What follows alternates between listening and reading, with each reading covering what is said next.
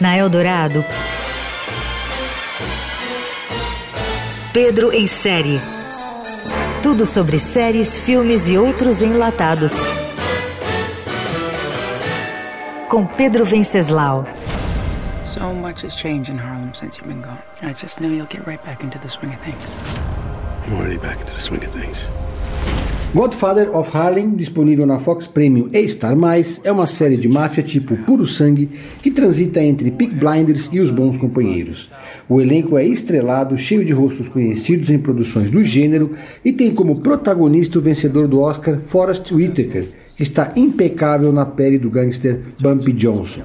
Sim, trata-se de uma história real que acompanha um dos mais notórios chefes da máfia dos Estados Unidos nos anos 60. A trama começa quando Bumpy Johnson volta ao Harlem com sangue nos olhos depois de 10 anos no famoso presídio de Alcatraz. O carismático e violento chefe do crime pretende recuperar seu controle do bairro em Nova York, que durante esses anos foi tomado pela máfia italiana chefiada por Vincent Chin Gigante, interpretado pelo ótimo Vincent D'Onofrio. Uma boa sacada da série foi misturar no roteiro fatos históricos e políticos, como o movimento liderado por Martin Luther King. Bob Johnson, diga-se, foi muito amigo do ativista Malcolm X, com quem chegou a se unir para combater os italianos que traficavam heroína. A amizade dos dois veio na infância, quando ambos cometiam pequenos crimes nas ruas do Harlem. Quando se reencontram, passam a jogar xadrez juntos nas tardes de domingo e a se influenciar mutuamente. O ativista morreu em 1965, poucas semanas depois de pedir a Johnson para remover os guardas que o acompanhavam, de acordo com a revista Time. Outro ponto alto da série da Fox Premium e da Star Mais é a trilha sonora, que conta com 19 composições originais criadas especialmente para a atração. O mafioso era uma personalidade diferente no mundo do crime.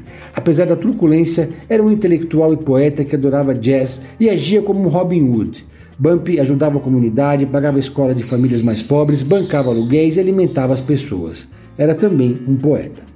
A série também aborda de forma contundente o movimento pelos direitos civis nos Estados Unidos, um tema que segue atual após a onda de protestos antirracistas e contra a violência policial que tem se espalhado pelo mundo após a morte de George Floyd.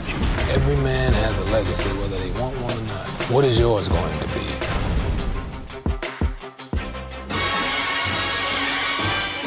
Você ouviu